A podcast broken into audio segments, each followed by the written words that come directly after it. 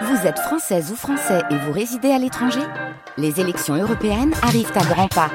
Rendez-vous le dimanche 9 juin pour élire les représentants français au Parlement européen.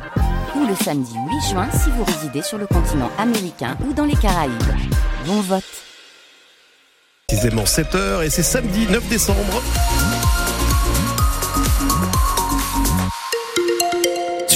Routes, pas de signalement particulier. Vous roulez tranquillement, vous roulez sereinement.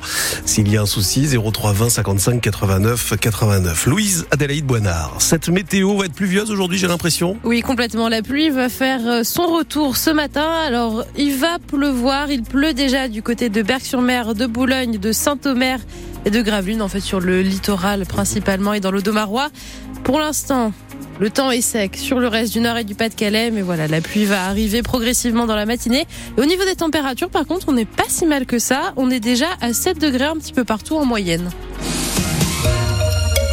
Le port de Dunkerque va être à la pointe des contrôles anti-stupéfiants. Oui, il va accueillir dès l'année prochaine la toute première brigade de douaniers portuaires exclusivement focalisée sur la recherche de drogue. Elle sera composée de 24 douaniers. 400 kilos de cocaïne ont été saisis dans le port nordiste euh, l'an passé. En Europe, les saisies de cette drogue ont été multipliées par 5 en 10 ans. Cette poudre blanche est principalement apportée en Europe via les ports voisins de Rotterdam aux Pays-Bas et d'Anvers en Belgique grâce à l'aide de puissantes mafias très implanté. Le ministre délégué au compte public, Thomas Cazenave, était en visite hier à Dunkerque. Il veut préserver les ports français de ces réseaux.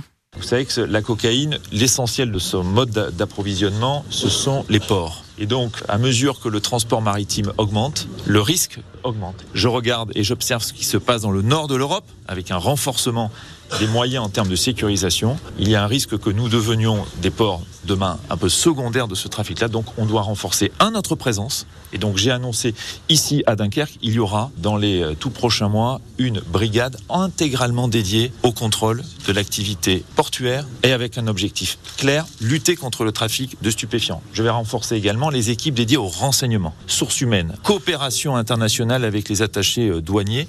Nous devons être implacable dans la lutte contre les trafics de stupéfiants. Et ce que nous allons faire ici à Dunkerque, nous allons le faire dans les autres ports. Il faut qu'on adapte notre réponse à la réalité de cette menace. La brigade sera équipée de scanners mobiles pour analyser l'intérieur des conteneurs et des camions en deux minutes à peine. Un vaste réseau de trafic de drogue a lui été démantelé dans le Pas-de-Calais cette semaine.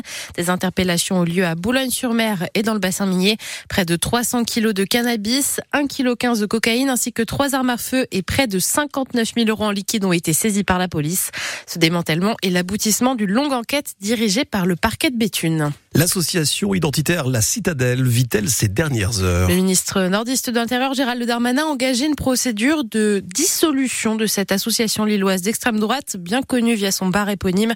Le bar de la Citadelle, situé en plein centre-ville de Lille, est déjà sous le feu des critiques depuis plusieurs années. Odile Senelard, cette procédure de dissolution intervient en plus dans un contexte particulier. Cette procédure arrive après la dissolution prononcée mercredi en Conseil des ministres d'un autre groupuscule d'ultra-droite, la division Martel, suite aux actions violentes survenues fin novembre dans la Drôme. Selon Europe 1, le ministre de l'Intérieur Gérald Darmanin reproche notamment à l'association ses publications récurrentes à caractère xénophobe sur les réseaux sociaux, ainsi que l'incitation à la haine et à la violence. Aurélien Véracel, qui dirige l'association de la Citadelle, insiste sur le fait qu'il ne s'agit à ce stade que d'une procédure contradictoire en vue d'une dissolution et qu'il entend répondre point par point aux faits reprochés à l'association. La maire de Lille, Martine Aubry, a déjà tenté à plusieurs reprises d'obtenir la fermeture du bar, notamment en février dernier, alors que devait s'y tenir une soirée qu'il retourne en Afrique. Mais son arrêté avait été rejeté par le tribunal administratif. Elle avait également tenté de le faire fermer après la diffusion en 2018 d'un reportage de la chaîne Al Jazeera dans lequel on voyait des membres du bar tenir des propos racistes incitant à la haine. Et puis hier, une manifestation contre l'immigration relayée par la Citadelle et le groupe d'étudiants d'extrême droite de la cocarde a été annulée à Lille par le préfet du Nord. C'est la troisième manifestation d'ultra-droite interdite en une semaine dans le département. Extrême droite toujours avec la députée du Pas-de-Calais, Marine Le Pen, qui est renvoyée en correctionnel à Paris pour détournement de fonds de l'Union européenne. Elle aurait détourné cet argent public pendant 12 ans avec son père et 25 membres du Rassemblement national pour rémunérer des partisans de leur parti. Marine Le Pen a déjà été mise en examen dans cette affaire. Le Parlement européen a évalué son préjudice à 6,8 millions d'euros entre 2009 et 2017. On en parle plus en détail dans le journal de 7h30. Alors que les Américains ont posé leur veto au cessez-le-feu réclamé par l'ONU à Gaza, le Conseil municipal de Lille a adopté une motion pour la paix hier soir. Il demande à l'État français de reconnaître l'État palestinien, de demander un cessez-le-feu immédiat et de défendre l'entrée de la Cour pénale internationale dans Israël et à Gaza. Plus de 17 000 Palestiniens sont morts dans les bombardements israéliens depuis début octobre. Les trois quarts des victimes sont des femmes et des enfants.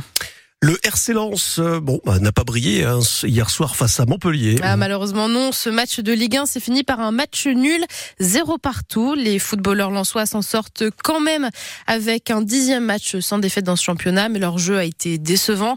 L'ancien Montpellierin, aujourd'hui sans Eli Way, a eu trois occasions d'ouvrir le score, mais il a été à chaque fois raté. L'entraîneur francaise est très frustré par cette euh, rencontre, surtout que ses joueurs vont affronter Séville en Ligue des Champions dans quatre jours. Je crois que le terme poussif est, c'est le terme qui, convient. Est-ce que le, match de, mardi trotte? C'est que souvent les confrontations qu'on a eues avant les matchs de Ligue des Champions ont toujours été, enfin souvent été difficiles. C'est pas une excuse. Et évidemment, il nous faudra montrer un autre, un autre visage mardi si on veut espérer quelque chose pour ce dernier match de Ligue des Champions. Il a manqué un peu de tout, il a manqué notamment de la justesse, plus de vitesse de balle, plus de justesse, dans toutes les, tous les étages de l'équipe, quasiment.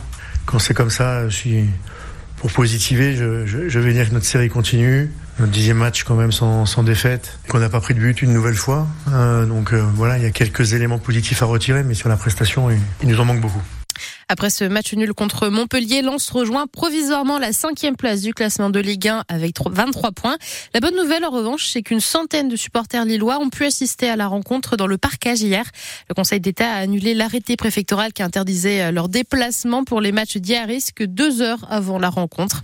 Et la quinzième journée de Ligue 1 continue encore tout le week-end. Ce soir, Rennes affronte Monaco et Paris-Nantes. Demain, Lille jouera contre Clermont. Lourde défaite en revanche des féminines du LOSC hier 5 à 0 contre Lyon. En Coupe de France, quatre clubs du Nord et du Pas-de-Calais jouent aujourd'hui pour le huitième tour. Valenciennes, club de Ligue 2, affronte Reims-Sainte-Anne en National 3 à 13h30. Feigny-Aulnois en National 2 s'opposera à Itancourt en Régional 1 à 14h. À 17h, le RC Calais en Régional 1 se frotte un concurrent de Ligue 2, Caen qui est 12e de son championnat. Et puis enfin, Saint-Omer en Régional 1 jouera également contre Épinal en national. Enfin, sur francebleu.fr, vous allez découvrir des photos d'un nouveau-né pas comme les autres, puisqu'il faisait 35 kilos à la naissance et qu'il est tout blanc. Je parle évidemment d'un rhinocéros blanc du sud, né le week-end dernier au parc zoologique Péridesa en Belgique. Ce gros bébé n'a pas encore de nom.